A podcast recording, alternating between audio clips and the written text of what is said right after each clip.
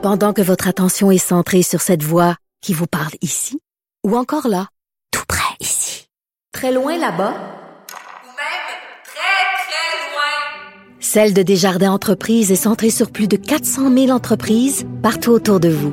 Depuis plus de 120 ans, nos équipes dédiées accompagnent les entrepreneurs d'ici à chaque étape pour qu'ils puissent rester centrés sur ce qui compte, la croissance de leur entreprise.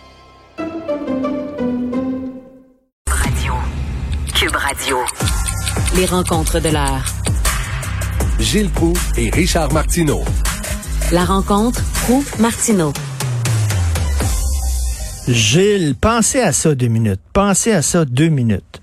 Marie-Pierre Morin, sa carrière est finie, terminée.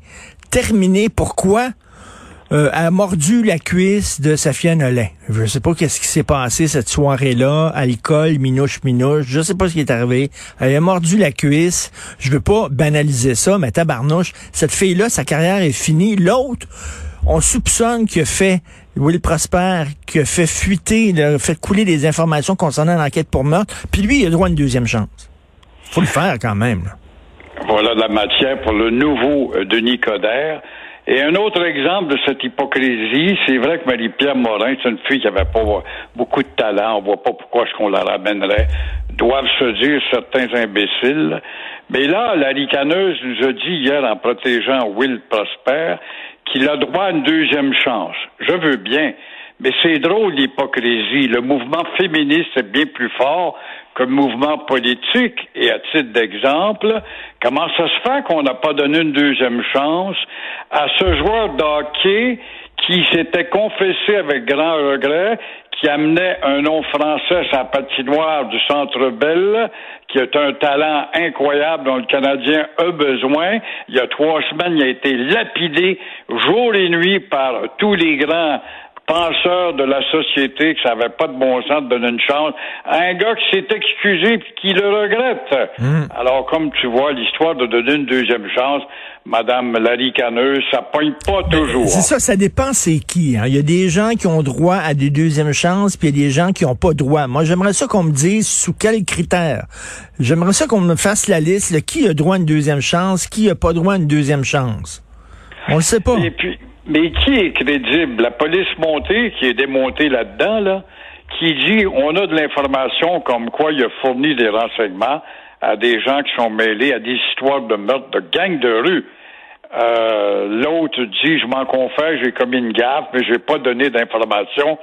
Euh, rien n'est clair encore. Puis il y a eu beau avoir des lames de crocodile, il vient, ou madame, en le protégeant, vient de fournir de l'eau au moutin, euh, au moulin, au nouveau Denis Coderre. Ben, Denis Coderre, il est pas bien bon. C'est un nouveau Denis Coderre, ne l'oublions pas. Mais il est pas bien ben bon là-dessus. Moi, je dis, il va sauter là-dessus, il va réagir fort, puis je l'ai trouvé mou. Ouais. Peut-être, je sais pas. Il sait qu'il il peut goûter à la même chose. Est-ce qu'il n'y a pas eu une histoire semblable avec un de ses candidats qui a été obligé de repousser il y a déjà quelques ben mois. Oui, là. Nestor, là, Nestor, un truc de violence conjugale, voix de fait, menace de mort, etc. Là. Mais comment ça se fait quand tu choisis Moi, j'ai fait de la politique deux fois dans deux partis. La première chose que le président du parti fait, donne-moi ta date de naissance, ton numéro d'assurance sociale. On remet ça à des organismes d'enquête pour savoir si t'es propre ou si t'es bourré de dossiers. Et là, quand un bon résultat dit que tu es un candidat officiel, comment ça se fait depuis que temps on engage n'importe qui, n'importe quand, sans fouiller au préalable? Je comprends pas. Et surtout, ce que je comprends pas, c'est que si moi j'étais chef de parti puis je vais chercher quelqu'un, la première question qu'on lui pose, c'est as-tu des squelettes dans ton placard? Non. Puis là, après ça, si j'apprenais qu'il y en avait, je dirais mon tabarnouche, toi, tu me mentis. Ben, dehors à couper dans le cul. ben voilà. Voilà. Voilà la limpidité. Mais elle, elle le défend. Ouais. en tout cas, mais j'espère pour elle qu'il n'y a pas d'autres informations qui vont sortir sur Will Prosper parce que là, les gens vont dire ben pourquoi vous l'avez défendu? J'espère qu'elle est sûre de son affaire. Là, elle est en avance. Ben, moi, je connais l'entourage de M. le nouveau Coder et qui confie qu'il y a de la difficulté, surtout depuis que Madame a promis une gratuité dans le domaine des transports en commun. euh, les gens du troisième âge, ça, c'est quasiment 100 000 votes d'avance. Quand elle a toutes les bicyclettes et les écolos de son bord, ben là, elle vient, elle vient de mettre une grosse pierre dans sa chaloupe qui prend l'eau. Gilles, pourquoi il n'y a pas un candidat, que ce soit Coder ou Valérie Plante ou un autre, qui dit euh, la bureaucratie à Montréal est trop grosse, ça n'a pas de maudit bon sens. On a plus de conseillers qu'à New York. On va faire, on va maigrir, amincir la machine. Il n'y en a pas un qui dit ça. Comment ça se fait que personne ne lance ce débat-là? Ça fait 10 ans, 15 ans qu'on en parle. Il y a 10 maires d'arrondissement en trop. Il y a 103 conseillers. C'est le plus gros conseil municipal au monde. Comment se fait-il? Ah oui, mais c'est à l'élève de Québec, disait Coder. Oui, mais tes maires, t'as, as, du poids. Non, tu veux pas t'attaquer à ceux qui ont été élus comme conseillers parce qu'ils appartiennent à ta bande à toi. Est-ce que c'est pas ça en réalité? C'est la même chose pour Valérie. Alors, comment se fait-il qu'on n'est pas plus exemplaire quand à Toronto, une ville qui est encore plus nombreuse que la nôtre, euh, n'a pas ces chiffres? J'avais les chiffres devant moi il n'y a pas tellement longtemps, des villes, j'en ai parlé avec euh, euh, ton confrère de cet été. c'est inadmissible. Je lisais justement ces maudits chiffres-là. C'est de quoi à faire dresser les cheveux. Par exemple, Montréal, à Québec, ils ont un maire et 21 conseillers. Ça suffit en masse. Ben euh, pourquoi est-ce qu'à Toronto, ils ont un maire et 25 conseillers? Montréal, on a 20 maires d'arrondissement ou 19, dépendant, et 84 conseillers pour une population d'un million. Ça n'a pas, pas, de maudit bon sens. Ça n'a pas de bon sens. Mais c'est de l'argent, hein, c'est de l'argent, puis les cons peuvent plus. Parce que les cons sont pas très, très participationnistes. Les cons ne lisent pas. Les cons veulent connaître que le loisir, le plaisir de la vie et rien d'autre. Même si on leur assaille leur vie, on leur rend difficile, s'en aperçoivent pas. Ils ont une distraction au bout de la ligne. Ça me fait penser à René Lévesque. Avais-tu raison de dire, changement de sujet, mon cher Richard? René, le Canada est une maison de fous. Oh, c'était terrible d'avoir dit ça. Il avait l'habitude de dire ça. On disait qu'il charriait, mais pas du tout.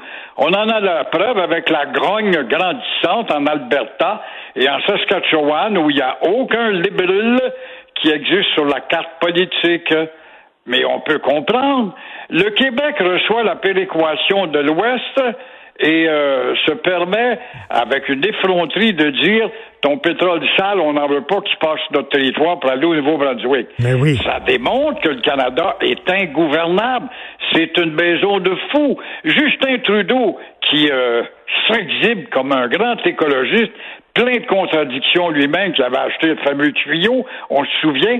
Alors le pétrole, c'est de l'économie. Oui, mais c'est une économie polluante. Alors, on est vraiment pris entre deux, deux pensées très valables d'un bord comme de l'autre de démontrer que le Canada, c'est ingouvernable.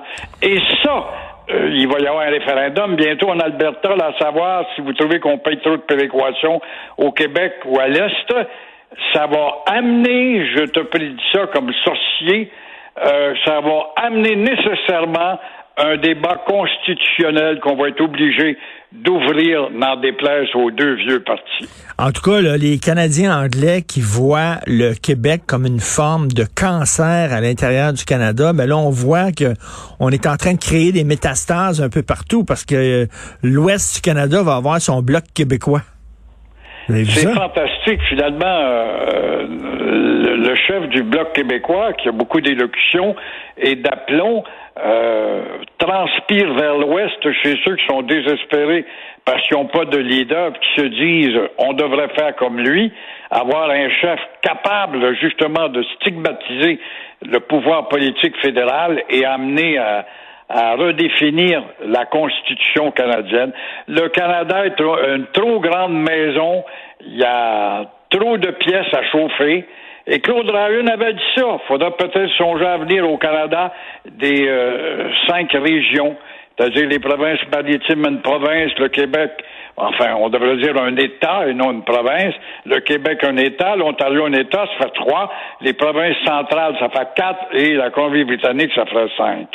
Plus facile à chauffer qu'une province à 11 juridictions comme actuellement. Ben oui, c'est les États désunis du Canada. Merci beaucoup, Gilles. Bon week-end. Au revoir. Au revoir.